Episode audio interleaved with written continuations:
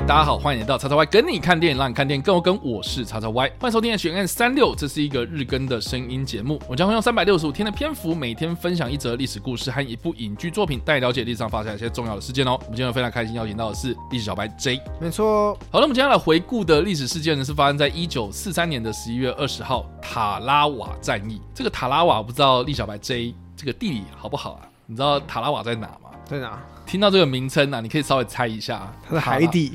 哎，咕咕看，咕咕看，你会觉得就对，就是类似拿在海底，对吧？嗯、你意思说感觉上，你听到这个名字，应该就是哇，身处在什么小岛，然后旁边都是四面环海这样。对，有这个 feel 吗？海岛国家有这个 feel 嘛？对不对？嗯，好不好？那你知道好不好？讲到最后，你觉得它应该是在哪里？最后到底在哪？呃，那我就想象它就是在呃，可能一个什么啊？你你至少跟我讲说在哪一个羊上面好不好？太平洋。哎、欸，好啦，这个三分之一嘛，哦，可以的，所以没什么难猜的嘛。太平洋上面那个小岛，然后它所在的国家就是今天的吉里巴斯。那听到吉里巴斯这个国家，这个台湾人应该很有感啊，因为他在前阵子才跟我们断交嘛。啊，二零一九年的时候跟我们断交了，这样。二零一九年九月二十号跟我们断交，并且在七天之后，一个礼拜之后呢，就跟中华人民共和国复交。所以其实他曾经跟我们有建交过，然后也跟我们断交过，然后后来又建交了，然后后来又断交了。所以这个基里巴斯呢，他们的首都啊哈，就是在塔拉瓦这个岛屿身上这样子。对，那这个岛屿它其实是一个环礁啊。那当时呢，我们今天所提到的这个战役呢，其实是在第二次世界大战的初期，也就是一九四三年的时候呢，美军他们在投入第二次世界大战的太平洋战场上呢，其实一开始他们先进行所谓的跳岛作战嘛，然后他们就是希望是将这个澳洲作为是这个反攻的基地，这样，所以就一路的往北攻嘛。那我们一开始其实我们都有提到过，这个太平洋战争的初期，其实美军被实力强大的日本海军打得非常非常的惨哦。所以呢，好不容易在取得了所罗门群岛跟阿留申群岛之后呢，他们就极力的要去建立一个能够连接南北的。中太平洋的据点，所以就对今天的这个基里巴斯的塔拉瓦这个环礁呢进行了攻击哦。那我们刚刚所提到这个所罗门群岛跟阿留申群岛，其实在哪里呢？大家可以摊开这个太平洋的地图哦。啊，这个阿留申群岛其实就是在最北边嘛，在南边的话就是所罗门群岛啊，所以就一北一南呐。那就是说，其实你取得了最南边跟最北边，那你是不是应该要建立一个比较中间的据点这样子？所以其实基里巴斯的塔拉瓦就是在西太平洋比较中部的一个位置哦，而且呢。如果你夺下这个岛之后呢，其实日后呢就可以去开始支援，比如说进攻菲律宾啊，或是要朝着这个台湾啊，或是之后的这个琉球啊前进，这其实都是在地理位置上面呢占有一个非常重要的地位哦。那当时的这个塔拉瓦战役之中呢，最最最最知名的一件事情呢，其实并不是美军他们如何作战哦，他们其实是在登陆作战之中呢遭到了日军的顽强抵抗，而且呢，当时的日军呢也采取了玉碎的手段来战到最后的一兵一卒。所以呢，这个所谓的玉碎哦，就日军很喜欢，就是万岁冲锋啊，或是不可投降嘛。你与其要投降，你还不如自尽，就是我要跟你同归于尽这样子。所以其实对于美军在进攻的时候，那个压力哦，心理压力其实是非常非常大的。那当时呢，在当时的美军呢，他们在一九四三年的十一月二十号就开始夺岛作战了，跟日军呢激战了三天哦。当时的日军大概是四千兵力哦，战到几乎是最后一兵一卒哦。当时的美军呢是发动了三万兵力去压制哦，所以总共造成了一千多人的阵亡这样子。当然呢，当时的这个美军也是出动了很多这种海上的资源哦，包括当时的这个战舰哦，马里兰号啊。对，炮击这个日军的基地，来造成这个日军重大损伤啊！这个也是在二战初期这个海战的部分，还有用到这种战列舰哦，这种炮击的方式在海上进行支援哦。这个也是这个在初期太平洋战场上的一个蛮大的一个特色哦，就是用海军陆战队去登陆，然后在海上呢有这个海军的支援，然后再遇上了这些在岛上已经建立好这种防御工事的日军，然后来夺下这个岛上的。比如说机场啦，或是这个的据点这样子哦。其实我们今天要介绍的这个塔拉瓦战役呢，它虽然相较之下啦，就其他的，比如说岛屿作战啊，或者我们接下来可能我们之前提到了有关于第二次世界大战太平洋战场上的一些岛屿作战哦。就规模来说啦，或是整个的，你可能说那个知名度上面来讨论度上面来说的话，其实都没有像其他的战役来的这么的，你知道，让大家都是记忆深刻这样。可是呢，它对于整个的战局的战略上面，其实是蛮有重要的地位哦。而且日军其实也都是战到几乎全军覆没啦，而且被俘虏的人数几乎都只有个位数，可以显现出来，就是日军跟美军这两方的作风都非常非常的不同哦。嗯，那当然啦，就是说这个塔拉瓦战役结束之后呢，这个美军就开始朝着马绍尔群岛进攻了，这个就是另外一个故事了，也就是我们之前可能有提到过的马绍尔群岛的战役这样子，那也为接下来这个太平洋战场呢拉开了第二个序幕这样。OK，好了，那以上呢就是我们介绍的历史故事啊。那有没有一部电影是关于塔拉瓦战役的电影呢？对，我在想会不会有啊，感觉很少。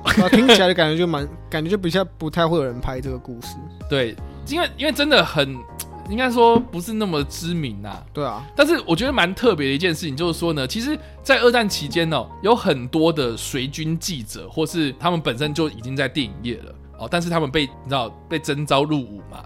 所以他们也是担任这个所谓的影像记录的角色，就是扛着摄影机，然后跟着这些海军陆战队，然后去比如说登岛啦，哦作战啊这样子。所以当时有个导演叫做路易斯海沃德哦，他就在一九四四年的时候呢，就把他在一九四三年在塔拉瓦战役记录的过程哦，把它剪辑成一个简短的纪录片，叫做《与海军陆战队在塔拉瓦》哦，就是这么的直白。